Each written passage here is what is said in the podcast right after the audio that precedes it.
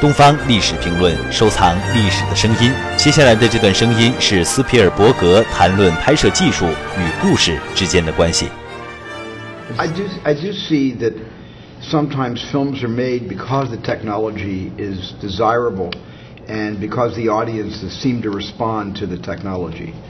Whether it's uh, computer generated characters, or whether it's 3D, or whether it's things you haven't seen before. But my feeling has always been that the most important thing, and I learned this ever since I was a film student, is the story. The most important thing is telling a good story. And the technology can enhance the story.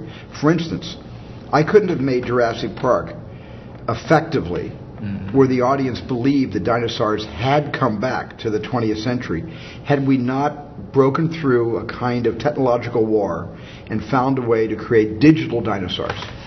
Had I done the old-fashioned kind of dinosaurs, you know, claymation, you know, go motion, st- stop, st- you know, stop motion dinosaurs, the audience just wouldn't have bought into it.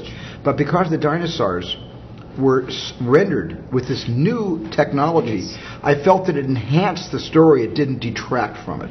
So as long as the technology um, is a way to advance the art of storytelling and isn't a, isn't an end to a means, you know, I think that uh, better movies will get made. 更多精彩声音，请关注东方历史评论官方网站。